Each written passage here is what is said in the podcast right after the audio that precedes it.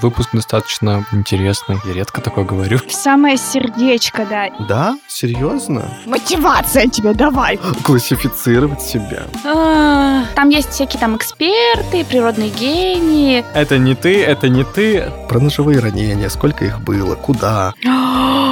Ля-ля-ля-ля-ля-ля. Всем привет, подкаст «Я боюсь». Репост. Класс.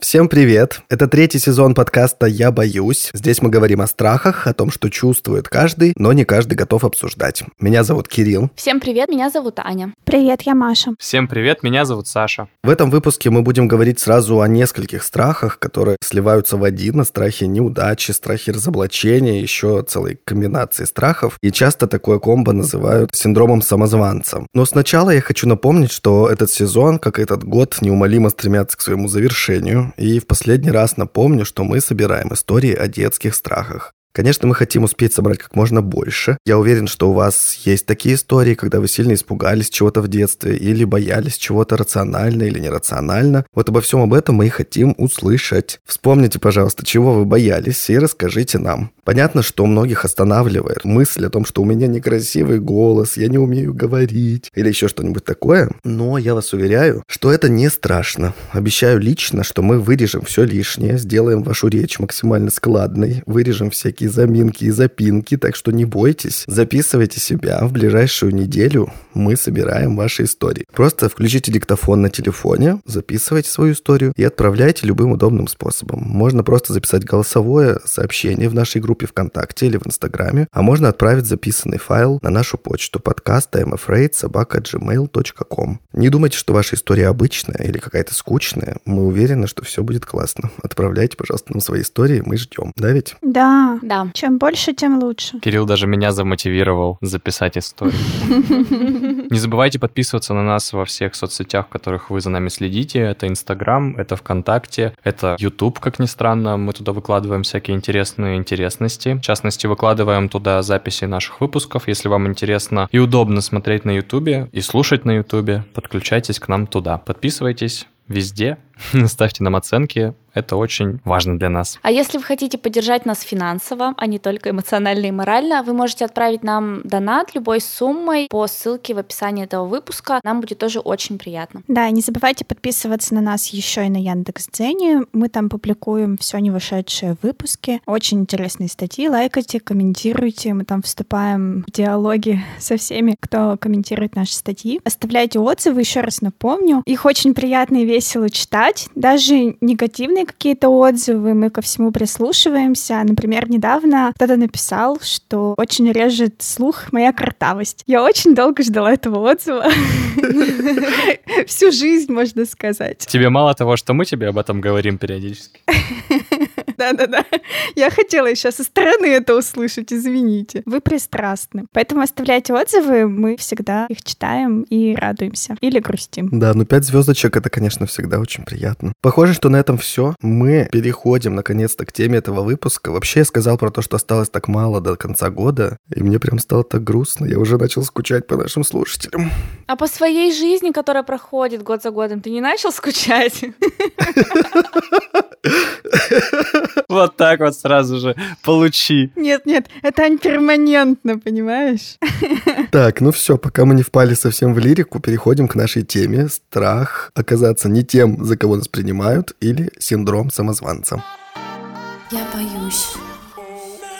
Давайте сразу послушаем историю, которую нам прислала наша слушательница. А, Привет, меня зовут Лиза, и я решила поделиться своей историей. Возможно, она будет вам интересна или полезна для вашего выпуска. Наверное, я испытываю синдром самозванца, так как психолог не ставил мне такого диагноза. Сейчас я не прохожу никакую консультацию или терапию, но то, что я читала о синдроме самозванца и слышала, это очень похоже на то, что испытываю я. Чаще всего со мной подобное случается на совещаниях рабочих. То есть мне как будто бы неловко, стыдно докладывать о своих отчетах и планах, потому что мне кажется, что я недостаточно компетентна, профессиональна, и как будто бы вообще меня сейчас действительно уличат в том, что я совсем не профессионал, и делаю я недостаточно для того, чтобы продвигать свою организацию, так скажем. И мне всегда кажется, что мои коллеги могут справиться с работой, которую я выполняю лучше, а я как будто бы не заслуживаю действительно одобрения или чего-то подобного. И часто в таких состояниях и мыслях еще и задействованы и мое тело. У меня начинается тремор, дичайшая тревога и какая-то паника. И каждый раз я очень боюсь всех этих рабочих совещаний, хотя никогда меня не ругали ни за что. Никто не говорил, что он недоволен моей работой. Иногда меня даже хвалили за то, что я делаю. Но вот это чувство меня, оно не отпускает. Вот как-то так.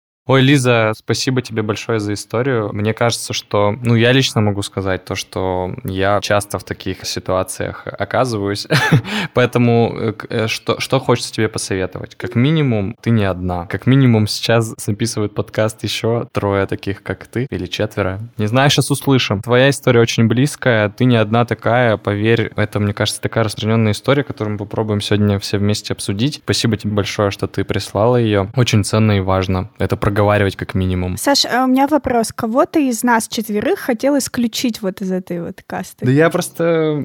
Считать не умею.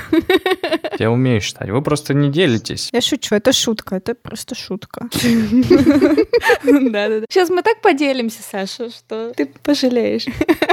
Ну, для этого нам и нужен сегодняшний выпуск. Сейчас мы, похоже, поделимся всеми этими историями. На самом деле, у Лизы в этой истории есть все ключевые моменты, которые связаны с этим синдромом самозванца. Во-первых, что это ситуация повторяющаяся. Каждый раз, когда человек сталкивается с какой-то вот такой вот ситуацией, чаще всего даже с одной и той же, у него включается страх, тревога, которая проявляется даже физически. Во-вторых, это часто действительно связано с работой, с нашими компетенциями. И третий момент, вот здесь, конечно, мне было интересно это услышать. Лиза сказала, что ей никто не ставил этот диагноз, и что не зафиксировано, что у меня есть такой синдром, но я это действительно испытываю. Здесь важный момент, что действительно на сегодняшний день синдром самозванца не является каким-то диагнозом психологическим или чем-то еще таким. Это действительно синдром, то есть список определенных состояний, ощущений, каких-то симптомов, которые все вместе складываются вот в такое вот состояние, которое проще всего сказать синдром самозванца, и все тебя поймут. Но как какая-то болезнь или как какой-то диагноз, который можно лечить определенным образом, к сожалению, это не так. Вот у всех есть свой подход, и зачастую причины тоже могут быть разными возникновения таких страхов. Или к счастью, возможно. Мне кажется, нужно сначала ограничиться и понять вообще, что такое синдром самозванца. Я знаю, что Аня нам может об этом что-то сказать. Да, если не углубляться в подробности, то это состояние, при котором человек не способен приписывать свои достижения своим качествам, способностям и усилиям. То есть он свои успехи объясняет удачей, там, не знаю, нужным местом, нужным временем, либо введением других в заблуждение, что люди неправильно поняли,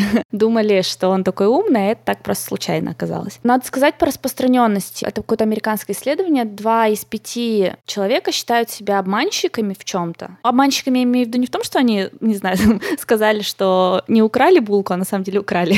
Имеется в виду обманщиками в плане своих личных каких-то качеств, компетенций. А 70% время от времени чувствуют себя самозванцами, но это достаточно большое количество. Поэтому это практически повсеместно распространено. Еще, когда читала про этот синдром, я часто видела рядом с ним такие слова, как перфекционизм, прокрастинация, трудоголизм, страх неудачи или успеха. То есть это обычно все очень тесно связано. И бывает также часто, что бешеные трудоголики, которые по 20 часов, там, не знаю, в день работают и только 4 часа спят, делают это как раз-таки потому, что у них есть этот синдром, потому что они пытаются количеством делать, делать, делать, делать, чувствуют, что недостаточно, делают, что другие лучше, что их раскроют и продолжают делать дальше, дальше, дальше, в общем, и загоняют себя в, такой, в такое бесконечное колесо. Я подумал, знаете про что? Когда ты сказала про определение, что люди приписывают это все каким-то случайным стечением обстоятельств, я подумал, что очень много историй бизнесменов каких-то, которые рассказывают и говорят, да мы на самом деле вот сидели, и потом нам пришла идея неожиданно, или там пришел человек и сказал какую-то фразу, и тут само как-то все закрутилось, и вот мы открыли завод, мы перерабатываем там, не знаю, мусор, и теперь зарабатываем миллиарды долларов, пришел куда-то там, увидел что-то тут, и вот я придумал бизнес просто случайно, потому что человек мимо проходил и так сказал. Я вообще на самом деле так часто такие истории слышу, и когда я их слышу, мне казалось всегда, что это лукавство такое, что, типа, на самом деле за этим что-то кроется. Люди просто не хотят истину какую-то, да, правду рассказать. Сейчас я думаю о том, что это реально даже вот этих людей касается. То есть они не склонны, ну, вот эти успехи реально оценивать, что это действительно там проработанная какая-то история, которую не зря вот они сейчас продвигают.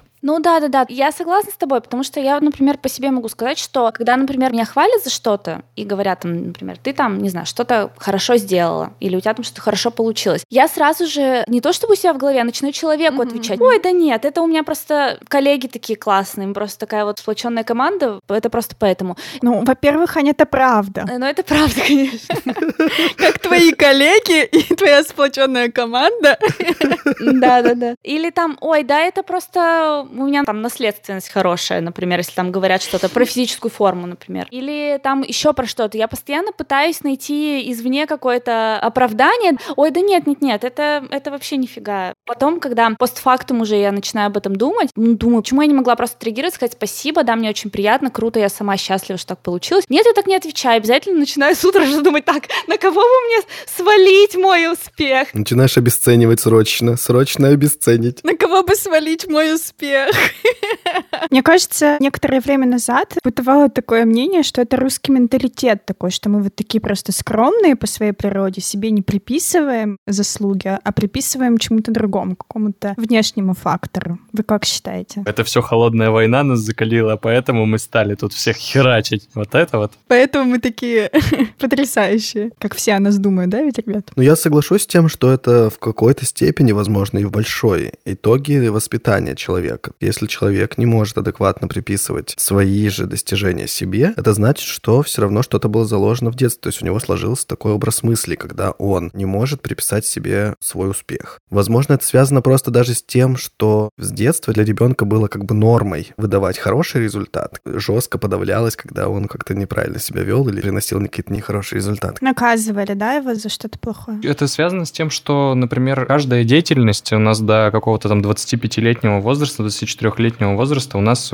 подвержена какой-то оценке. То есть у нас в детском саду, если ты хорошо себя вел, тебе дают наклейку. Там в школе, когда ты там учишься, понятно, там, да, 11 лет тебе говорят, если ты плохо делаешь что-то, тебе 2, если тебе хорошо ты все делаешь, тебе 5. В институте аналогичная история. Нет, ну с другой стороны, оценка же могла послужить тому, что ты говоришь, о, у меня 5, я молодец. А здесь-то включается почему-то режим типа, ну да, у меня просто 5, а типа если 2, то ужасно. Просто билет такой попался на экзамене, типа, мне повезло, я один вот выучил. Вот, вот, почему включаются вот эти все отговорки, в которых человек себя начинает принижать? Возможно, это каждого по-своему работает, и действительно, может быть, не на всех эти оценки так влияют, что потом это превращается в какие-то синдромы. Но вот я могу про себя рассказать. Как вы уже знаете из предыдущих выпусков, я начала учиться в среде для изучения английского языка от Яндекс Практикум, который называется Flow, и это наши партнеры договорились о том, что я буду учиться и рассказывать попутно нашим слушателям о том, как это все происходит. Вот в первом выпуске я рассказывала, когда только начала. Сейчас уже добралась до середины. Прикол прикол вообще этого всего образования уже в возрасте, когда тебе, с тебя никто ничего не спросит, и у тебя нет оценок, это как раз в том, что ты можешь чувствовать себя свободно. У меня вообще такой подход к учебе, ну не сейчас, а вообще по жизни был, что мне нужно было максимально все знать. Вот сойти с ума от количества информации, забыть там половину, об этом начинать переживать, но все равно сделать все от меня зависящее, чтобы больше информации получить, чтобы на каждую э, возможную ситуацию у меня был ответ. Я поэтому учила там всегда все много много... Ну, короче, вообще, в общем, помешана на этом была. В том числе, когда английский изучала, тоже старалась как-то чего-то там выучить, запомнить. А здесь э, я такая, типа, ну ладно, ну все, поехали. И у меня было сначала немного волнения, потому что я думаю, сейчас я вот с этим носителем языка встречусь, я же не знаю, что там будет, я не могу подготовиться. То есть там нет такого вообще инструмента. А он скажет, ах, ты еще и уровень себе выбрала продвинутый.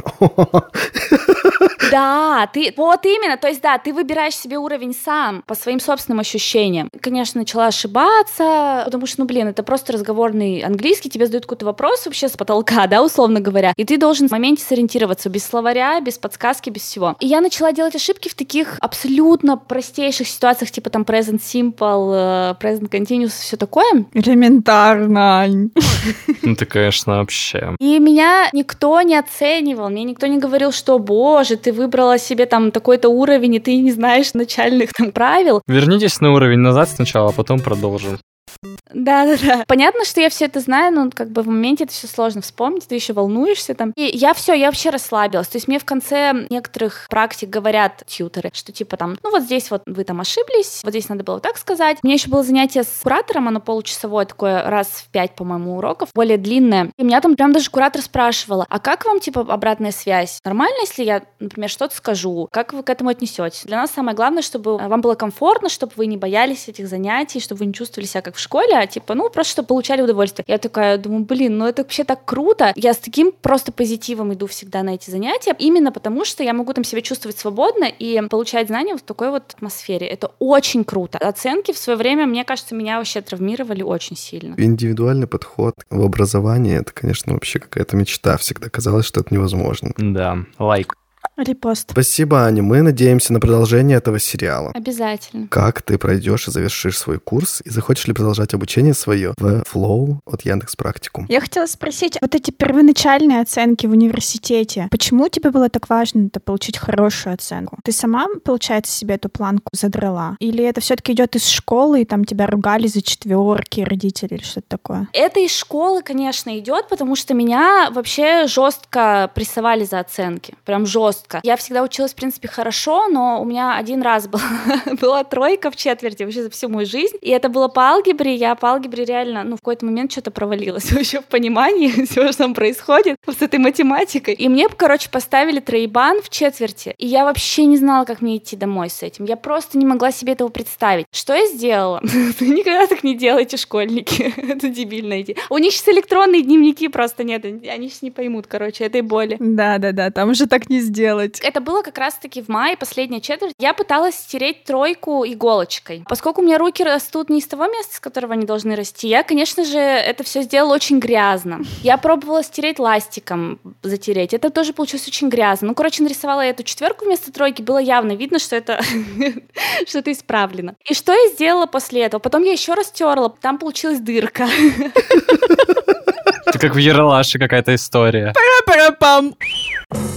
Так да, это реально так. Я что сделала? Я пролила специально на эту страницу клей. Знаете, такой клей, вот он еще коричневого такого цвета. Так эти страницы слиплись, все скомкались, скорежились. В принципе, было ничего не видно. И я сказала маме, что я пролила на дневник клей. Когда делала аппликацию. Да. Вот, ты можешь посмотреть мои оценки, вот. Ну, в общем, она, конечно, почувствовала неладное она и сходила в школу и посмотрела журнал. И мне все равно прилетело. И вот. Это не синдром самозванца, это настоящий самозванец. Я же говорил, вас трое здесь всего лишь. Да-да-да, вот, пожалуйста.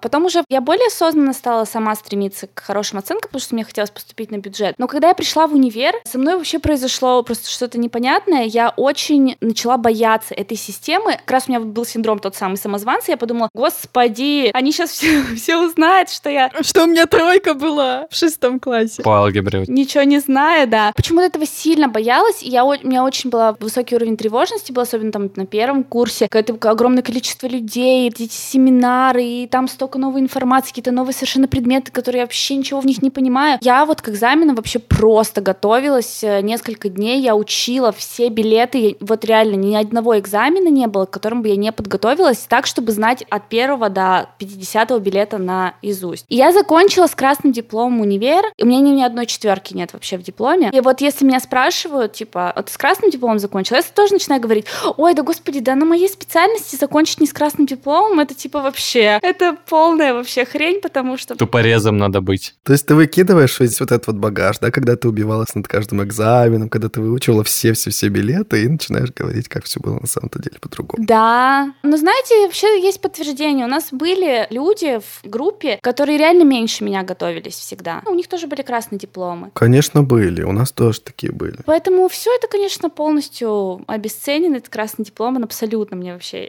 никак не поднимает ни самооценки, ничего. Но тем не менее. Ну, то есть ты видишь, да, истоки э, своего синдрома самозванца из детства, когда с тебя требовали как бы хорошей успеваемости. И ругали за средние оценки. И ты э, к этому относилась так очень серьезно, да? Я вот просто пытаюсь найти свои какие-то исходные точки, потому что, например, с меня никогда не требовали быть отличником. То есть мне всегда повторяли, что неважно, какие у тебя оценки, главное, чтобы ты понимал, что там происходит происходит, и знал. Главное, что ты хорошим человеком был. Кирилл, а тебя сравнивали с твоими братом, сестрой или с каким-нибудь соседским мальчиком, сыном маминой подруги? Вот тоже здесь так интересно получалось, что меня особо не сравнивали. То есть чаще всего сравнивали со мной, как ни странно. Ну, во-первых, потому что я старший, и есть младшие дети, с которыми всех сравнивали. Это выгодная позиция, да. То есть в школу они приходят, там начинается, ой, Кирилл-то вот у тебя так себе не вел, и вот это все. А, то есть меня особо ни с кем не сравнивали. Ну, там у меня были какие-то друзья, но они, по-моему, учились чуть похуже, чем я, и поэтому как бы мне тоже особо не доставалось здесь каких-то сравнений лишних. Капец, это круто, потому что меня еще и сравнивали тоже. Я сейчас, короче, вы будете сейчас слушать час мои излияния на тему. Вот меня тоже, например, постоянно сравнивали. Но однако синдром самозванца-то почему-то мне знаком все равно. И вот где же, откуда он, откуда он родился-то? Вот это интересно. Кирилл, Кирилл, а ты не думаешь, что твой синдром самозванца связан как раз с перфекционизмом? Потому что я, когда читала, да, я тоже видела. в общем, искала информацию, там была классификация людей, которые, в принципе, склонны часто к синдрому самозванца, и среди них там есть всякие там эксперты, природные гении, Это не ты, это не ты. Так,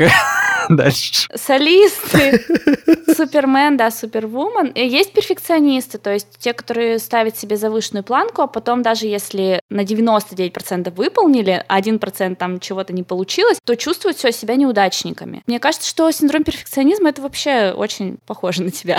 Давайте себя классифицируем, кто из нас кто. Мне так интересно. Кто гений, кто супервумен? Не, я просто себя ассоциирую. Я тоже, когда готовился, я понимаю, почему у меня это есть и в как- какой я классификации нахожусь. Ну, мне кажется просто, что у перфекционизма тоже есть какие-то свои корни. Почему человек становится перфекционистом? Я, в принципе, же уже немножечко рассказывал об этом. Если вы с нами давно, то вы наверняка слышали эту историю, что у меня, в принципе, было это желание внутреннее быть хорошим для людей, быть хорошим сыном, хорошим мальчиком. Вот Кирюша хороший мальчик. Вот это все вообще про меня. Поэтому вполне возможно, что именно оттуда родилось вот это желание делать все как надо. И оттуда же появилось желание казаться правильным, поскольку не любой человек не может быть настолько идеален, как я. Должен был быть, должен был быть.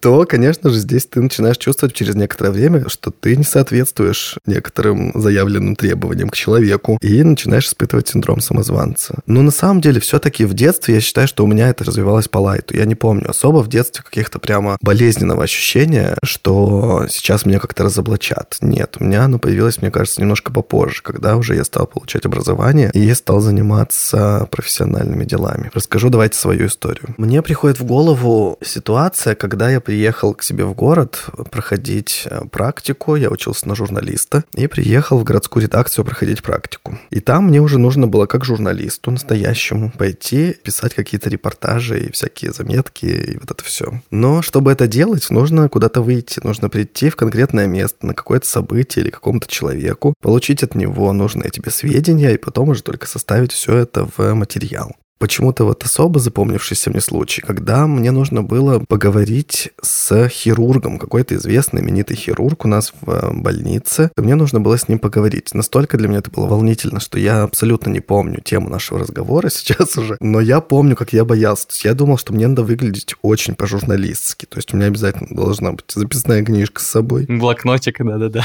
Я должен как бы выглядеть представительно. Мне нужно было быть в рубашечке.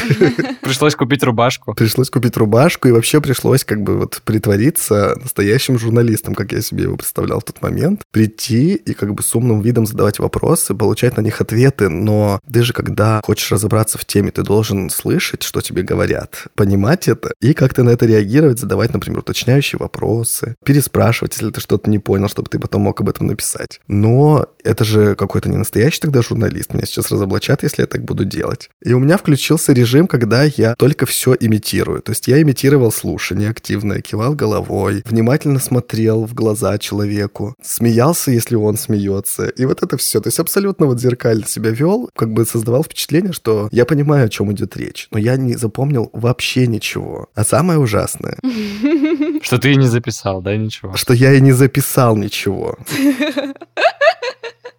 То есть я просто, разговор закончился, я делал вид, что я что-то пишу, я делал вид, что я слушаю и киваю. Следующее, что я помню, как он жмет мне руку, мы прощаемся, я говорю спасибо, ля-ля-ля.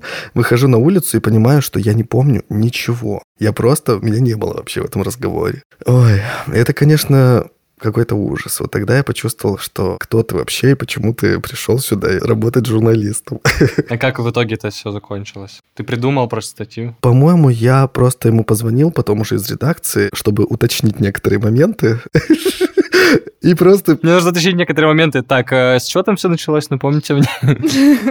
Да-да-да-да-да. И просто переспросил почти все уже под запись и как бы что-то из этого склепал в итоге. И второй момент тоже из этой же просто серии, из этой же практики расскажу. Меня отправили писать криминальную заметку. У нас произошло убийство в городе, и меня, как бы, видимо, решили, как молодого бойца, бросить на эту амбразуру, чтобы, ну, понял вообще, как работать журналистом. Меня отправляют в ГУВД, или как это называется, короче, в полицию, а, которая занимается расследованием. Я туда прихожу, там как бы взрослые мужики это маленького городка, которые еще занимаются криминальными делами. Они все вот такие вот немножечко... Как из сериала на НТВ, да? Серьезные, как и сериал на НТВ, да. И туда приходит Кирилл, маленький человек, первокурсник, и вот это все, хлопает глазами, спрашивает, а где можно тут задать вопросы и спросить?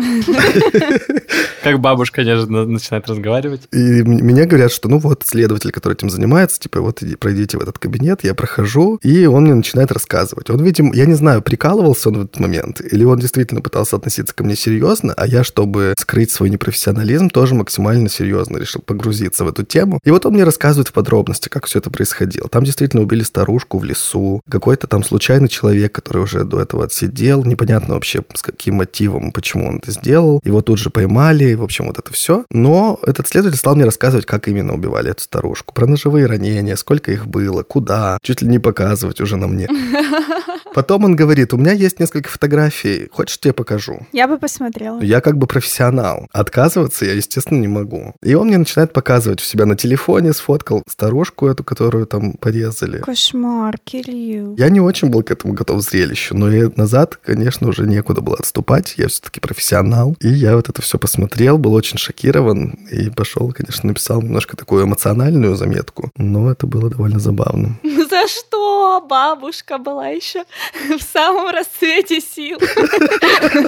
Вот вы опять, вы опять все это опошляете и начинаете ржать над этим. Да ну, ну нет, ну как же тут не ржать? Это защитная реакция, Саш. Я там немножечко в стиле НТВ там была такая штучка, потому что я писал ее от двух как бы лиц. То есть вот э, как будто бы автор присутствует и с бабушкой, и с убийцей. Так, Кирилл, а где можно почитать? И сначала она гуляет по лесу. Надо ехать срочно в это в архивы. Знаете, как в фильмах, типа там книгу такую гигантскую так кладешь, начинаешь эти листовки перечитывать. Как назад в будущее было. Да-да-да. Вот, вот такие истории. Я, короче, когда читала про синдром, вот перед записью готовилась, там было несколько вариантов детских травм. Первое — это Анин вариант, когда ругают за какие-то средние оценки, пытаются, чтобы человек добивался только хороших оценок. Второй вариант, когда сравнивают. И третий вариант, когда говорят, Кирилл, ты самый умный, ты самый красивый, ты такой хороший. А когда человек вырастает, он начинает смотреть по сторонам. Осознавать реальность. Да, начинает сам себя сравнивать с какими-то другими людьми. Из-за этого возникает какой-то диссонанс, и потом вот этот вот синдром возникает. Три пути есть. Ни один не подходит, получается. Но это про детство именно. Один слушатель наш сказал мне, я не буду присылать вам историю, потому что мне кажется, что она не очень подходит, и вы ее все равно не включите в подкаст. Я говорю, так вот, может быть, тогда это мне нужно рассказать о том, что у тебя есть синдром самозванца. Может, расскажешь, как ты не отправил историю в подкаст? Я боюсь. Так, классифицируемся. Какие есть, Аня, давай по пунктам. Давай, есть перфекционисты, про них я уже сказала, есть эксперты. Они постоянно ходят по тренингам, учатся, боятся выглядеть глупыми, стесняются задавать вопросы там на общих собраниях. В общем, такие заучки, заучки. Природные гении. Они привыкли, что в детстве им все давалось легко. Приходится много работать для достижения цели, они считают, что это признак некомпетентности. Есть солисты, они чувствуют, что обязаны все делать самостоятельно. Обращаться за помощью это значит расписываться в своей несостоятельности. Мгм. И Есть еще супермен и супервумен. Они заставляют себя работать больше других, чтобы доказать свой уровень. Пытаются добиться везде, везде, везде успеха и, соответственно, не справляются, испытывают стресс и попадают вот в это вот колесо. Так, а чем они от экспертов отличаются? Ну, эксперты не сомневаются в своей компетентности и ставят под сомнение компетентность других. Сомневаются, они боятся показаться глупыми, поэтому много учатся. И супервумен, супермен то же самое получается. Нет, Супервумен, Супермен много делают, чтобы показаться, что они супер. А, это трудоголики, да? Трудоголики, да-да-да. Типа трудоголиков, да. Так, ну и что, кто себя к какой группе относит? Ну, я, очевидно, либо дарование юное, либо солист. Забавно, что солист есть, э, а солистки нет, а супермен есть, а супервумен. Да, как всегда, все с феминитивами плохо. Маша, что, тебе все давалось легко, тебе все в школе, в детстве? Да не знаю. Что там было сложного? Да, что там было сложного? Так позиция истинного эксперта. Да не знаю. Ну что там, 11 лет просидел, нормально все. Но я точно не задрачивалась э, за оценки, потому что у меня никогда такого не было, чтобы меня ругали там когда-то за тройки. У меня, кстати, было две тройки, и они тоже... Одна была по алгебре, а вторая по физике. Здрасте, гуманитарий, гуманитарий. Да-да-да. Да что ж вы такие, тут все считать-то не умеете. Но это была четверть, Саш. Я, я не знаю, почему я там просела в этот момент. Да господи, у кого в четверти не было троек? Итак, мне кажется, что я бы себя отнес все-таки к экспертам, потому что я нахожу в себе страх казаться... Нет, неправильно. Как там, Аня, сформулировано? Еще раз напомню. Они боятся выглядеть глупыми. Вот. У меня есть такой страх. Но, Кирилл, понимаешь, эксперты для того, чтобы не выглядеть глупыми, они постоянно учатся, постоянно что-то новое осваивают. Я вот тоже боюсь выглядеть глупой, но я для этого ни хрена не делаю. Понимаешь? Поэтому я не могу себя отнести к эксперту. Когда ты последний раз учился? Но Там, кроме этого пункта, есть еще другие. Но они постоянно ходят по тренингам, учатся, пытаются получить излишнюю информацию перед началом любого проекта. Я смотрю весь YouTube, чтобы получить всю информацию. Ну ладно, ладно. Возможно, это тоже к этому относится. Ну, в общем, это очень сложно, мне кажется, классифицировать вот так вот просто со стороны сказать, что у тебя тут твой синдром самозванца, это потому что ты эксперт, или у тебя твой синдром самозванца, потому что ты представляешь, что ты супервумен. Мне кажется, это слишком сложно. Да, да, да. Мне кажется, это все смешано, как всегда. Как в любой классификации, вот немножко есть от эксперта, то, что я боюсь показаться глупой. Что-то там есть от единоличника вот этого, который все сам должен делать. Никто не должен помогать. Идите все отсюда, я все сама. Вот такие вот люди. Да, да, как и в самом синдроме, вот в синдроме самозванца замешана куча страхов. Там есть и страх неудачи, то есть ты боишься, что у тебя что-то неправ- не, не выйдет. Так и страх разоблачения, что Мгм. кто-то узнает, что у тебя что-то не вышло. Как и вот этот страх позора, что у тебя что-то не выйдет, или вдруг кто-то узнает, что ты не настолько компетентен, и все, и тебя заклюют. Мне кажется, здесь же еще включается страх нового или неизвестного, потому что часто синдром самозванца включается, когда ты начинаешь делать какую-то новую для себя работу, или тебе дают какие-то новые задачи, с которыми ты раньше не сталкивался. И ты такой, ой-ой-ой, а могу ли я это сделать? Не уверен, но нельзя никому показать, что ты не знаешь, как это делать. Кстати, вот в связи с этим подумала, что большинство молодых специалистов испытывают синдром самозванца, когда ты впервые после универа идешь на работу, тебе там говорят, забудьте все, что вы учили в университете, сейчас мы вас по-новому научим. Ну или просто ты приходишь на собеседование, Да, да, да. и ты думаешь, что тебе надо такой уровень вообще показать сейчас своего величия, но боишься, что не разглядят в тебе. И вот здесь, мне кажется, вообще очень легко включается синдром самозванца. И мне кажется, те, кто слишком вот так вот трепетно относится к собеседованиям, наверняка как раз-таки испытывают этот синдром. Это все мы, Кирилл. Ну, мы втроем, мне кажется, точно. Опять мы втроем, а кого ты четвертого-то не назвал?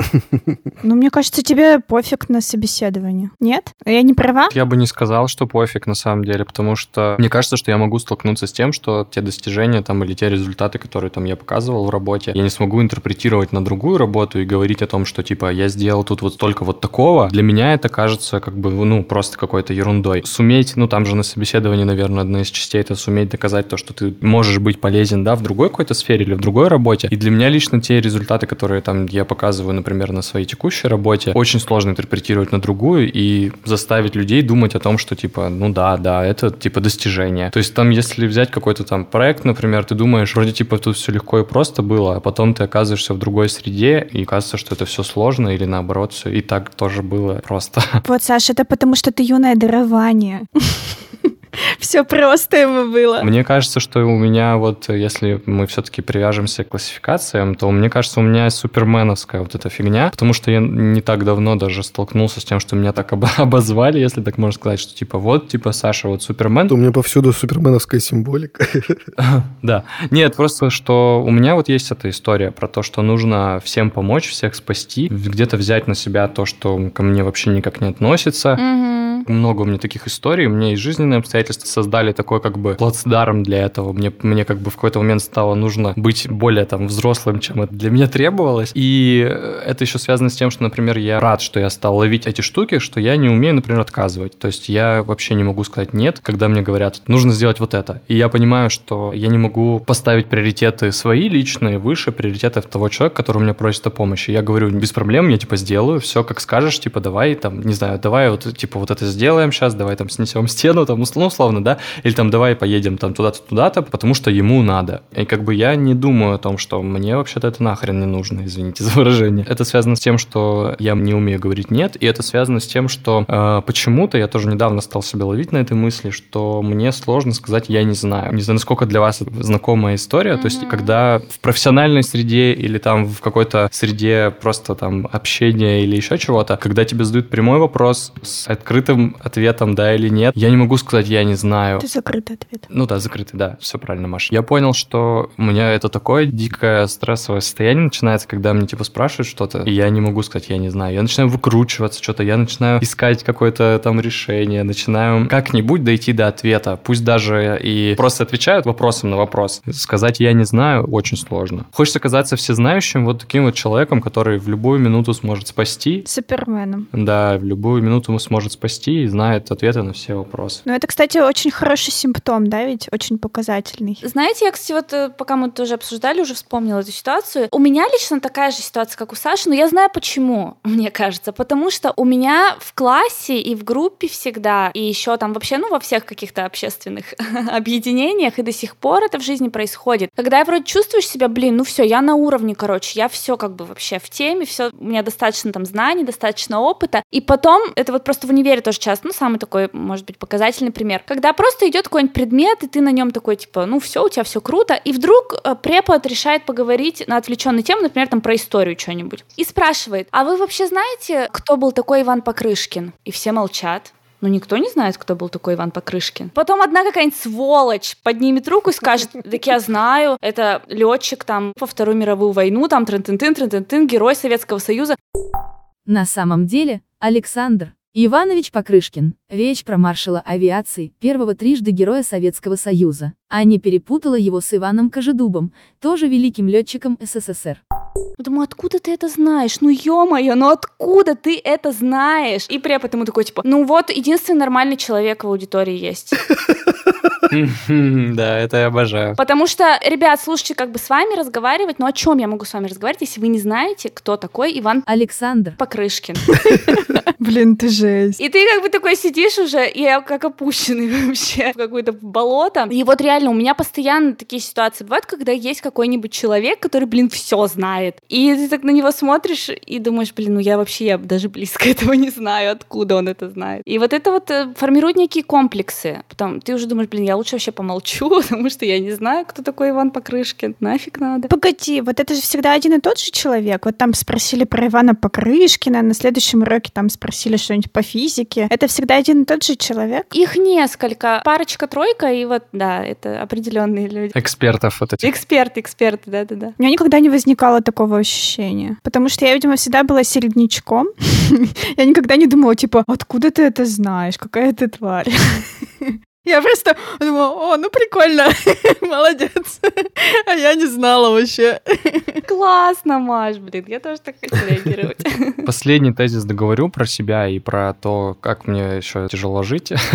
вот, это то, что у меня есть такой навык или особенность моя, что я э, начинаю додумывать те смыслы, которые там автор текста в разговоре со мной вообще не закладывал. И это вообще очень сильно бьется с вот этим синдромом, потому что ты думаешь, вот сейчас я отвечу так, а я иногда все-таки прогоняю все, что да, я говорю, я вот сейчас отвечу так, и подумаю, ну типа, господи, господи. ты говоришь это и думаешь, блин, подумал он так или не подумал так. И, короче, вот из-за того, что ты, я додумываю те смыслы, которые человек не вкладывал вообще в разговоре или в письме, или в сообщении мне, мне вообще с этим очень тяжело жить. И тем самым мне приходится, опять же, да, из того, что Супермен, приходится включать все свое там обаяние для того, чтобы мой ответ был максимально максимально как бы подходящим для ситуации. Мне кажется, Саша, это не уникальность. Я не сказал, что уникальность, сказал особенность, Маша. Просто кажется, многие так делают, многие что-то интерпретируют интерпретирует как-то неправильно чужие слова. Все равно же мы все прогоняем через свой фильтр. Я согласен, согласен, согласен. В чем твое мучение? Это в том, что ты постоянно это делаешь? И ты не можешь от этого отделаться, да? Ну да, в том, что я не могу спокойно отпустить. Я тоже, я тоже так делаю. Я вообще иногда целые разговоры выстраиваю в голове. Мне кажется, тут важный вот этот вот момент. Я тоже, наверное, расскажу на своем примере. Я, когда пришла, ну вот в ваш коллектив, первые несколько лет на совещаниях я вообще всегда молчала. Я вообще ни слова не говорила. Какое бы ни было совещание, потому что я всегда думала, ну, во-первых, у меня реально был синдром самозванца, потому что я пришла из абсолютно другой сферы, абсолютно с другим образованием, и как бы я никогда не была маркетологом до этого. А тут меня так посадили в целый отдел, и вы что-то обсуждаете, кто-то что-то предлагает, кто-то над кем-то ржет. Я такая думаю, блин, я вот сейчас скажу, и вот я прям уверена была, что наша начальница, она за словом в карман не полезет, и она просто скажет, типа, ты что вообще охренела? Ты, ну, не так, конечно, ну, типа того. Что ты делаешь на этом месте? Да, выйди отсюда, девочка. Мы тебя вообще-то брали как специалиста, а ты вот вообще ты вообще какие у тебя тут мысли? Я реально, я очень долго, вот прям реально несколько лет, я просто молчала всегда на совещаниях. И потом через какое-то время, когда я к вам уже привыкла, я начала... Не заткнуть ее сейчас. Сейчас реально не заткнуть. Сейчас вот реально я дошла из крайности в крайность. Сейчас уже до того, что не заткнуть. А началось все с каких-то легких вбросов. Ну, типа, я там что-нибудь скажу, э, они такие посмотрят. Проверяю, как отреагировали. Да-да-да-да-да. Я проверяю, так, странненькая деваха, странненькая. Ну ладно, типа нормально, что пусть тут сидит. Не выгоним ее за это. И постепенно после вот таких вот проверок я поняла, что ну в принципе, ну что бояться? Ну что они максимум? Максимум поржут. Ну я вместе с ними поржу, что не очень страшно. И сейчас уже реально не заткнуть, потому что я чувствую свободу вот, вот именно в этом коллективе. Люди нормально ко мне относятся. Мне кажется, вот основная проблема в том, что тебе кажется, что общество к тебе враждебно. А это на самом деле не так. Каждый вот сидит, вот я уверена даже сейчас, если у ребят спросить, каждый сидел и думал, типа, а как бы мне сказать что-то, чтобы вот не быть осужденным? Ну, наверняка же такое было хотя бы раз вот в наших обсуждениях. Так это при каждой подготовке подкасту ты сидишь и готовишься и думаешь, если я расскажу эту историю, как э, отреагирует э, первую очередь там мы, в вторую очередь там люди, которые послушают подкаст, подумают, господи, Саша, не пари чушь, пожалуйста. Я и сейчас себя ловлю, вот прям когда проговариваю эти слова. Саш, а ты разреши себе пороть чушь. Разреши, потому что, ну, мы... Да, Маша, вот эти вот засуньте свои вот эти вот советы, блин, в жопу, извините за выражение. А чё, а как иначе-то? Ну а как иначе? Разреши себе почувствовать. А, мне прям горит иногда таких. Я же тебе не говорю, типа, вот, мотивация тебе давай, вот сейчас, вот прям, скажи там что-нибудь. Нет, я же тебе так не говорю. Скажи, я свободен. Да-да-да-да. Понимаешь, самое в этом все забавное, это то, что головой я это понимаю, что здесь нет никакой, как бы, типа, проблемы, там, сложности или еще чего-то. Ну, в смысле, головой, холодной головой. А когда начинаешь это прогонять, ты думаешь, господи, нет, не нужно, не нужно, не нужно, не нужно, не нужно, не нужно. А ты рано или поздно привыкнешь к этой мысли. Вот если ты каждый раз, вот когда у тебя вот это будет возникать, твоя мозоль будет натирать тебе в голове, что сейчас обо мне думают плохо, что, что они скажут, они скажут какое-то говно про меня. Она в, в конце концов она сорвется. Так, все, сеанс психотерапии Александра закончился, мне кажется. Я боюсь. Маша затронула очень важную тему, что это в каком-то смысле привычка. Привычка определенным образом реагировать. Я нашел такую схему, как работает синдром самозванца. Человек получает какую-то задачу по достижению чего-либо, ну, либо какая-то цель появляется, либо какая-то задача. У него появляется тревога и волнение, и вот это все по поводу того, сможет ли он это сделать. Дальше два пути у него. Либо начать какую-то чрезмерную подготовку, как у Ани, в случае с Аней, когда она студировала все перед экзаменом, не оставляя ни одной вообще запятой не запомненной негативный. Второй момент, куда выливается вот эта тревога, это прокрастинация, когда человек начинает откладывать, начинает томиться, начинает крутиться на одном месте, ничего не делая. А здесь ты кого в пример приведешь? Тут там ты Аню привел, а здесь ну-ка, ну-ка. Здесь я приведу себя. Ой, какой молодец. Потому что у меня очень часто синдром самозванца проявляется через прокрастинацию. Дальше пошло. Все равно процесс-то идет параллельно, ты же все равно что-то делаешь. Время идет, срок подходит, какой-то результат достигнут. Здесь ты почувствовал первый раз какое-то облегчение. Потом пошла какая-то позитивная или нейтральная обратная связь, и ты такой выдохнул. Или негативно. Нет, нет, чаще всего как работает синдром самозванца? Ты не получаешь негативную связь. Ты что-то сделал, вроде бы достижение какое-то получилось, ты испытал э, облегчение какое-то, получил какую-то подкрепляющую связь позитивную, и при этом у тебя включается обесценивание, потому что ты либо чрезмерно готовился, и у тебя ощущение, что я вложил вообще последние силы, если вы мне еще хоть что-нибудь скажете, я умру. Либо наоборот, у тебя ощущение, что, блин, я так прокрастинировал, я ничего не делал, я все сделал в последний момент, значит, это просто мне повезло, они не заметили пока, но в следующий раз обязательно заметят. И мы переходим дальше к тому, как человек начинает себя накручивать, объяснять себе, как все это произошло, и возвращается обратно к следующей задаче, которая подключает тревогу, которая включает снова паттерн поведения и так далее, и так далее. Это такой вот замкнутый круг. Поэтому Машина мысль про то, что если ты себе как бы напоминаешь какие-то вещи или проговариваешь какое-то время, они вполне могут сработать. Другой вопрос, что часто, когда ты находишься внутри как бы вот этого замкнутого круга, тебе не кажется, что это можно решить простым там каким-то повторением чего-нибудь или изменением паттерна поведения. Но по факту у нас есть просто нейронные связи в голове, которые работают определенным образом. И меняя формат поведения, мы можем поменять эти связи. А значит и привычку думать определенным образом. И, например, ругать себя или обесценивать себя. Или еще что-то делать. Заменить эти привычки на привычку хвалить, на привычку признавать свои достижения и на вот это все. Я столкнулся с тем, что некоторые люди советуют хвалить себя при каждой... Те, кто вот, ну, тоже тот же синдром испытывают, хвалить себя при каждом сделанном деле, даже маленьком, типа помыл посуду, ты молодец, типа там заправил кровать, ты молодец, сходил в душ, ты молодец. И вот чтобы выработать вот эту привычку хвалить себя и чтобы она перекладывалась там условно на работу, это хороший один из способов. При этом звучит это абсолютно дурацко. Ну с какой стати? Да, я да, что, да. совсем что ли с ума сошел? Я сходил в душ и такой, спасибо, Кирилл, ты молодец, сегодня ты просто просто замечателен. Еще и чистенький. Главное себе в голове это делать и не рассказывать никому потом в подкасте, который слушает много людей. Да-да-да, то есть, по идее, кажется, что это очень дурацко, но если ты проделаешь это раз за разом, это включается у тебя вот в определенную систему мозговую, которая уже начинает работать по-другому.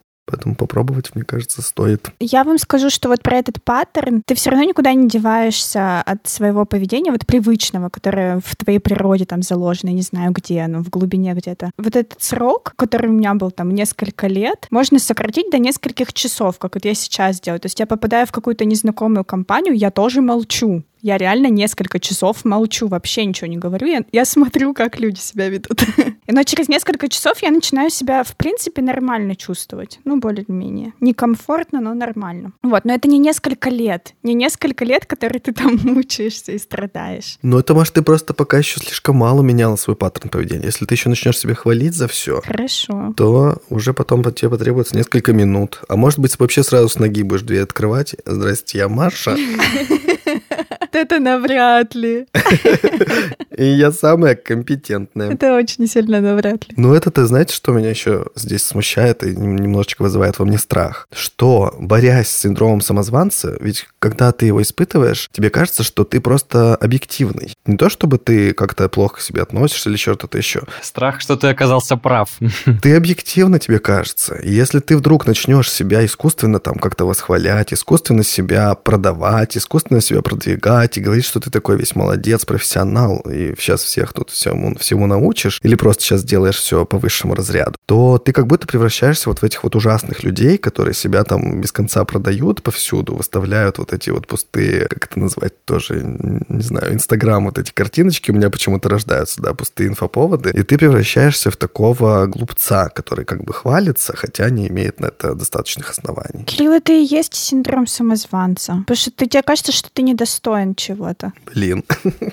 Ну, это твоя точка зрения. Смотрите, я вот тут э, наткнулась на тоже на интересный эффект психологический, который связан отчасти с тем, что говорит Кирилл, отчасти с синдромом самозванца. Ну, я думаю, все знают такую фразу расхожую, что типа вся проблема этого мира в том, что дураки и фанатики всегда уверены в себе, а умные люди всегда сомневаются. О, да, есть такая поговорка, очень известная. Да, и есть такой определенный эффект э, в психологии, он называется Даннинга-Крюгера эффект. Это метакогнитивное искажение, которое заключается в том, что люди, имеющие низкий уровень квалификации, квалификации, они не способны осознать свои ошибки. Собственно, они там ошибаются, делают все плохо, отвратительно, и мы на них вот, ну, мы все таких людей знаем, думаю, господи, ты ся не научился писать, и типа там... Угу. А строишь из себя эксперта, да-да-да. Куда ты? Ну, куда ты человек? Да-да-да, строишь из себя эксперта. Но они свои ошибки не осознают, потому что у них низкий уровень квалификации. И они, у них возникают завышенные представления о собственных способностях. А вот высококвалифицированные люди, напротив, склонны занижать оценку своих способностей, считать других более компетентными, быть неуверенными в себе и так далее. То есть получается, что менее компетентные люди а, в целом имеют более высокое мнение о себе, а более компетентные менее высокое мнение о себе. То есть получается... Mm-hmm. Звучит неплохо. Мы не лузеры. Остается только понять, где ты на этой карте. Где ты профессионал? А вроде бы сомневаться в себе это хороший признак, потому что ты как бы пытаешься адекватно более-менее оценить, потому что если ты вообще в себе не сомневаешься и думаешь, да, у меня вообще типа все, ок, я гений, то можно оказаться вот в такой ситуации, когда все остальные понимают, что ты как бы вообще что-то не туда, а ты единственный думаешь, что ты самый крутой. А мне вот всегда казалось, что наоборот, что гении никогда в себе не сомневаются. Вот ты смотришь на какую-нибудь Земфиру, она выпускает там свой новый трек, новый альбом или что-то еще, выходит на сцену, и ты видишь максимально вообще уверенного в себе человека. Вот она никогда не сомневалась, что она гениальная, и она действительно гениальная. Или какие-нибудь режиссеры великие. Вот они просто идут к своей цели, цели идут, как будто бы их вообще ничего не смущает. А вы действительно великое искусство творите. У них нет такого вопроса. Они делают свое великое искусство, и они знают об этом. Или не показывают этого. Это тоже возможно. Возможно, Земфира там тоже пишет в дневнике у себя, как ей страшно и ужасно выпускать новый альбом. На сцену выходит и говорит, я сейчас в руки себя возьму. Не исключено, не исключено. Поэтому и не выпускает. Ну, Кирилл, ну ты, ты обобщаешь тоже, мне кажется, потому что есть действительно такие, да, люди, которые вообще не сомневаются. Вот про что же я где-то недавно про Николая Цискоридзе. Да, Николай Цискоридзе. Ну, блин, ну он реально гений. И он понимает адекватно, что он гений. Ну, как бы вот все нормально. И постоянно об этом говорит. И это со стороны даже немножко забавно звучит. Но с другой стороны, ты понимаешь, что ну, как бы да, вообще-то да. У него есть реально доказательства того, что он гений. Он там, он же сам это приводит. Я народный артист, самый молодой там, главный а, балетный артист Большого театра, как прима-балерина, не знаю, как у, у мужчин это называется. Ну, короче, он признанный в мировом масштабе. Ну, что уж тут говорить пускай называет себя гением, все честно. А я когда читала про синдром самозванца, наткнулась на то, что Мэрил Стрип иногда тоже чувствует то же самое, что и мы все. И она говорит, что она не талантливая, и она вообще говорила... Не может быть. Что-то на вроде того. Я иногда думаю, хотят ли меня вообще увидеть в этом новом фильме? А вообще зачем я в него иду? Ужас. То есть это гениальная актриса, ну вот на мой взгляд. И она тоже в себе сомневается. Это, ну, наверное, это нормально.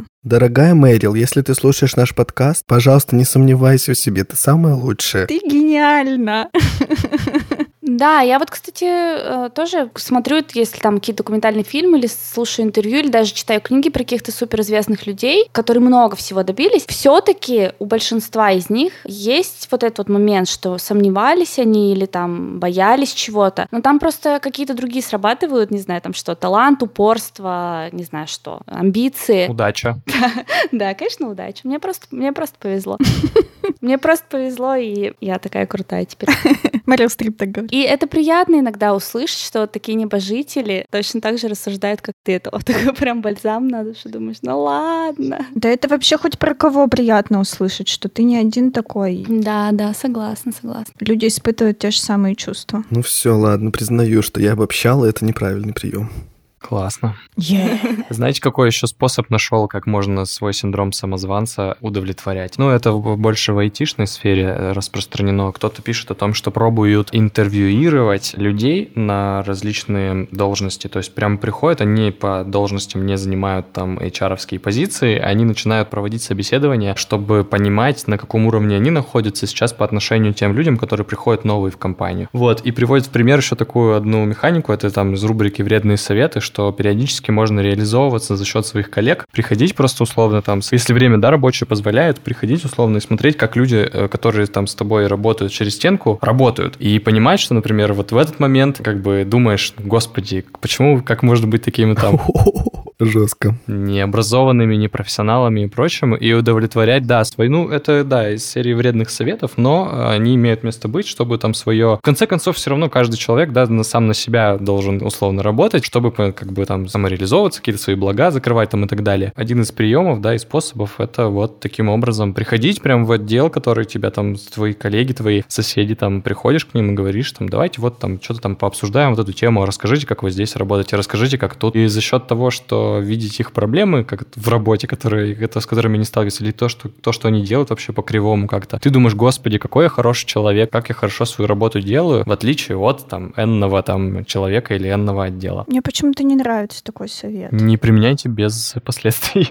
Самоутверждение за счет... Нет, это не самоутверждение. Это вот один из способов потешить, так скажем, свой синдром самозванца, который позволяет тебе не, не сомневаться в том, что ты профессионал. Потому что в среде профессионалов, таких как ты, ты видишь, что другие делают совершенно там коряво, по-другому, неправильно или еще что-то. Но при этом они там делают это и, и там за- занимают какие-то должности вы- выше, и там уровень заработной платы у них выше, чем у тебя. Погоди, ты просто одно страдание заменяешь на другое. Ты приходишь там, например, к людям, которые зарабатывают больше тебя, смотришь, как они криво работают, и ты потом такой думаешь, блин, я вот такой умный, а они там криво работают. Почему? Какого хрена-то я тогда меньше получаю? И вот ты, короче, просто одно страдание, ну да, я говорю, ты просто одно страдание заменяешь на другое. А смысл-то в чем? Это уже другая история.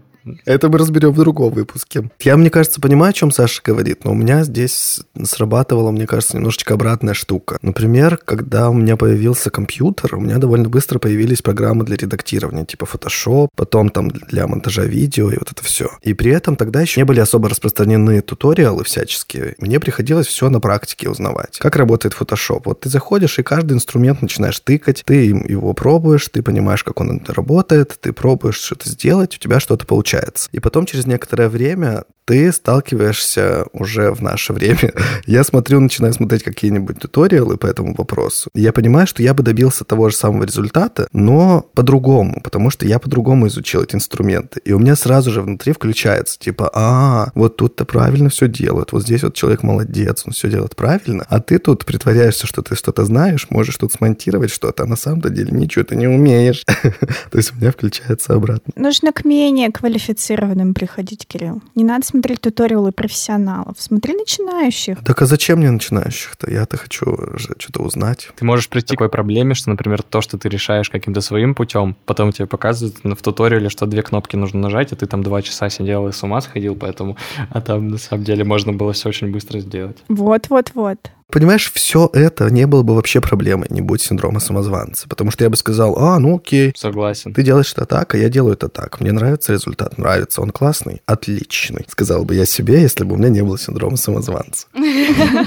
Понимаете? И ты такой пошел дальше, довольный и счастливый. Да-да-да. Все бы себе так сказали. Но если он есть, то что-то же тебя там начинает резать и гнести. Мне кажется, это потому что мы все сравниваем себя с кем-то. Мгм. Вот этого надо как-то уходить. Да, Это путь в никуда. Если не получается, Кирилл, можно сдаваться. Ну, Ты же сам это говорил. Зачем себя насиловать? Так да, ты думаешь, почему я об этом говорю? Потому что в какой-то момент я понял, что мне придется разрешить себе сдаваться, чтобы не закончить все это раньше времени. А мне пришлось разрешить себе говорить ерунду. Тоже нормально. Мне еще иногда кажется, что синдром самозванца связан со страхом ответственности. Как вы думаете? Это сто процентов. Спасибо, Кирилл, что ты напомнил. Я вообще полностью с этим согласна, потому что когда нужно что-то сделать, да даже, ну вообще в любом деле, где есть вероятность ошибки, ну где от тебя очень многое зависит, то есть ты своими руками делаешь что-то, и за тобой не проверяет там техника или еще что-то. Ты думаешь, блин, а может быть, я чего-то не вижу, а я, может быть, просто, ну, не все знаю и не все сейчас предусмотрела. Вот сейчас я это все сделаю, а потом мне скажут, да какой дебил это делал, почему все так. Я могу привести пример, да, мы когда на работе, например, делаем какой-то большой заказ, типографию, там не должно быть опечаток, ну, по-любому, потому что это большие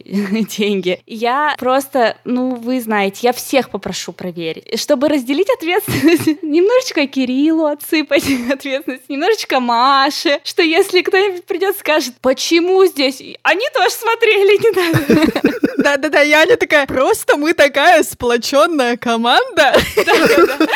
У меня это очень сильно еще включается, когда здесь завязаны другие люди. Вот мне так или иначе в последнее время были какие-то детские, да, мои истории о том, что ты вот приходишь, ты такой зеленый журналист, и вот это все. Но время идет, и тебе постепенно добавляется какой-то капитал э, опыта и вот этого всего. И в какой-то момент тебе выпадает предложение стать экспертом каким-нибудь, где-нибудь.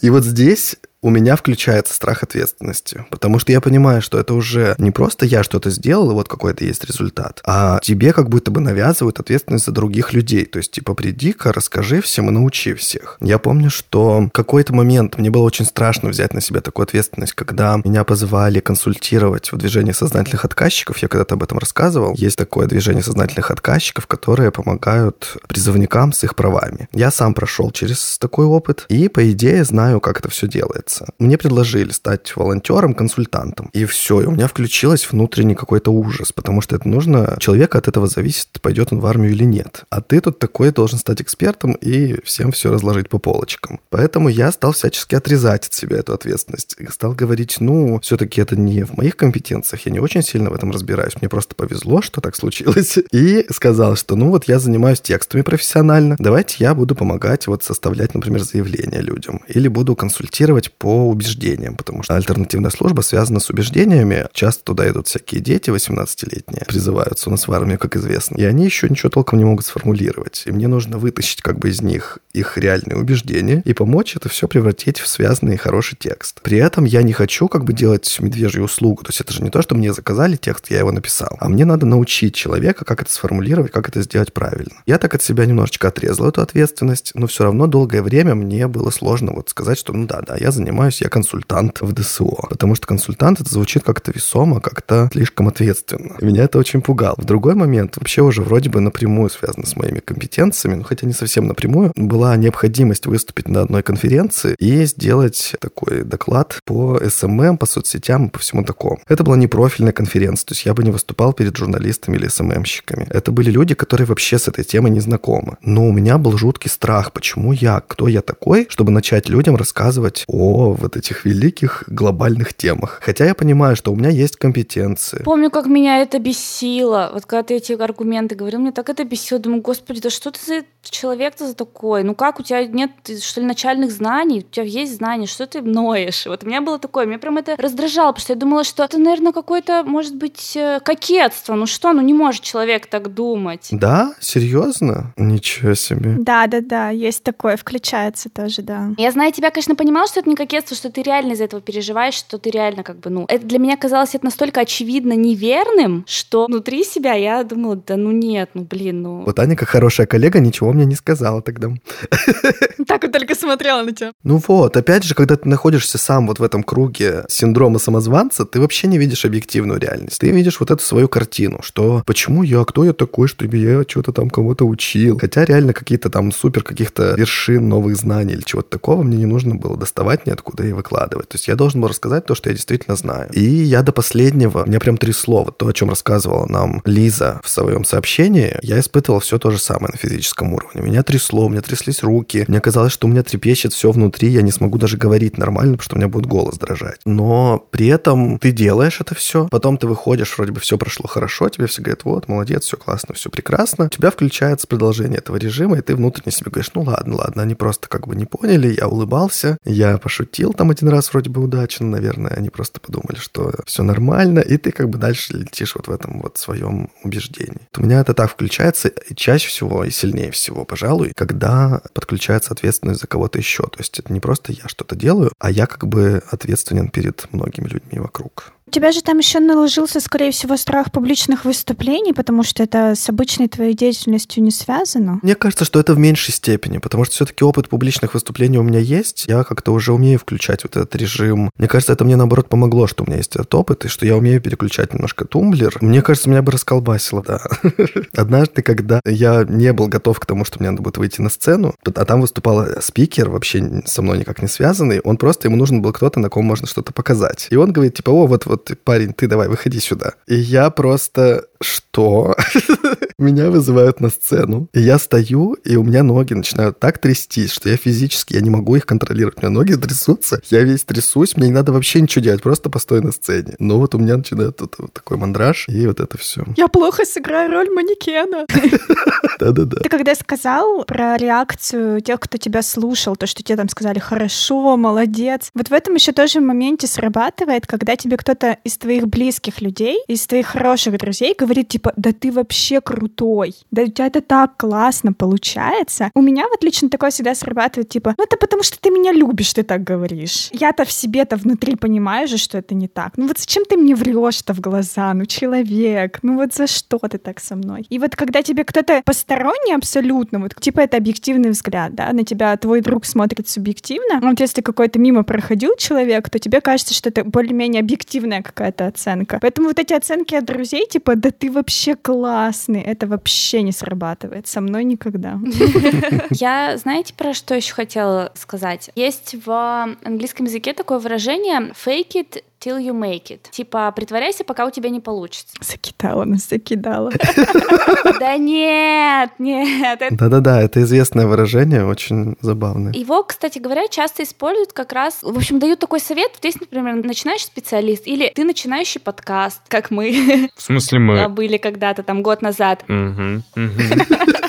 Не надо ходить и говорить о том, что мы начинающий подкаст, нас слушает только там столько-то человек, мы еще ничего не умеем, а вот они такие большие подкасты, а трудно ты. Нужно изображать из себя все круто, мы просто начали сейчас, у нас сейчас будет вообще все круто, мы уже хороший подкаст, мы уже на уровне. Таким образом, ты как бы себя заставляешь идти дальше, дальше, дальше, но ты все как бы, тебе нужно соответствовать теперь. Если ты там, например, молодой специалист, ты приходишь в компанию, не нужно себя изображать цыпленка, который ничего не знает. Изображай себя уже такого матерого, который все понимает, что происходит. А если ты не понимаешь, то ну потихонечку там где-нибудь въедешь, но зато Разберешься. да, разберешься по ходу, но зато впечатление будешь такое производить такого крутого, и все будут думать, «М, ну нормально, да, у нас такой теперь новый спец крутой. Ну разве это справедливо и честно? Вот, с одной стороны, это, да, несправедливо и нечестно, то есть это, по сути, призыв э, Врать. Врать, да. Бросать пыль в глаза это называется. Бросать пыль в глаза и быть настоящим э, самозванцем, а не синдром иметь. Но с другой стороны, в каких-то ситуациях, мне кажется, это очень даже полезно. Особенно, когда ты начинаешь какое-то новое дело, не унижать себя, постоянно думая о том, что у меня не получится никогда так, как у них, у меня там еще чего-то, у меня меньше ресурсов, у меня там меньше денег, связей, возможностей, таланта, может быть, даже. А идти с таким настроем, что нет, у меня все есть, у меня все получится, я уже крутой, мне только теперь нужно научиться это донести до людей и доказать им это. Может быть, в некоторых ситуациях это действительно полезно. Это вот очень такая прям супер-супер распространенная фраза. Это прям совет часто такой дают. Неоднократно я читала в всяких интервью. Да, ну вот здесь главное не скатиться в то, о чем Кирилл говорил, когда человек сам пустышка, а из себя там что-то строит и корчит, и говорит, типа, вот, я уже супер, вот, смотрите, вот мой Инстаграм. Короче, девушка какая-то подписалась на меня, и у нее просто в шапке профиля написано, когда я наберу 2000 подписчиков, я расскажу, о чем мой контент. Вот это да, вообще классно, да? Так что сделайте уж, пожалуйста, все, чтобы это так было. Если хотите узнать, о чем я тут собираюсь вам рассказывать, давайте работайте. Ой, давайте так сделаем. Так, пока мы не наберем 50 тысяч отзывов и звездочек в Apple подкастах, мы не расскажем, о чем мы. Мне кажется, очень мало кто этим пользуется, вот именно вот этой а, фразой, которую Аня произнесла. Поэтому это работает. Когда человек начинает о себе уверенно говорить, люди начинают ему верить. Потому что, ну, обычно так говорят уже люди, состоявшиеся и уверенные в себе. Если ты о себе так говоришь, вот срабатывает вот это вот, ну, наверное, действительно человек что-то умеет, раз уж он не боится так говорить. Ну и кажись, пока не станешь вот тем, это же не только про разговор, это еще и про поведение, и еще много про что. Мы когда-то, помните, с вами тоже обсуждали, что иногда срабатывает вот этот вот прием, когда ты представляешь себе, как кто-то, кем ты восхищаешься, повел бы себя в этой ситуации, да, или как какой-нибудь персонаж повел бы себя в этой ситуации. И ты как бы надеваешь на себя вот эту вот маску, и, по крайней мере, проявляешь какие-то признаки, которые помогают тебе дальше пойти, не застопориться, и не, не упасть, и не заплакать, и не убежать. Ну да, тоже можно попробовать. Мгм, да, я согласна. Но мне кажется, что мы постепенно-постепенно переходим к каким-то советикам. Я боюсь. В каждом выпуске последних, по крайней мере, мы разбираем какие-нибудь советы, какие дают людям, и пытаемся как-то на них отреагировать. Саша не любит советы. Нет, я просто выдыхаю, потому что выпуск достаточно объемный получился, и мне кажется, очень интересный. Я редко такое говорю. Я вот, знаете, какой совет хочу сказать? Мне кажется, ну, это не совет больше, а тезис такой, который нужно нам всем принять а, по итогам нашего с вами подкаста. Мы не идеальные люди, и не надо стремиться быть идеальными. Мы такие, какие мы есть, и никто нас не осудит. Саша просто предвосхитил советы экспертов. Первый пункт у меня был. Снижаем внутреннюю планку. Видимо, так это и работает, по-другому никак. Потому что нам всегда кажется вот в этот момент, что люди от нас ждут какой-то максимум, что они понимают, что мы им хотим дать или что мы им можем дать. А на самом деле люди ждут не то, что вы перевернете их мир и вообще все измените и сделаете все великолепно. Они ждут просто конкретной пользы. Если у вас есть эти компетенции и вы готовы их дать, ну не задирайте для себя планку а действуйте в соответствии со своими знаниями, умениями и компетенциями. Следующий советик, который тоже иногда дают, понять, что это ощущение, синдром самозванца так называемый, будет с вами всегда. То есть периодически, когда вы будете сталкиваться с чем-то новым, когда вы будете сталкиваться с чем-то сложным, это ощущение все равно будет приходить. Как бы не включайте режим борьбы с этим ощущением, что нет, я не должен только испытывать, сомневаться в себе или наоборот. Не впадайте в него, а просто вот вспоминайте, что это ощущение периодически приходит. Я это знаю, поэтому я просто буду делать то, что должен. Это прекрасный совет. Еще один из советов советов. Я вот не знаю, насколько он, опять же, к эм, синдрому самозванца относится, но давайте посмотрим. Он звучит так. Не обещайте больше, чем собираетесь или можете дать. То есть очерчивайте как бы круг компетенции, очерчивайте круг своих возможностей для того, с кем вы вот будете взаимодействовать. А как же тогда развиваться?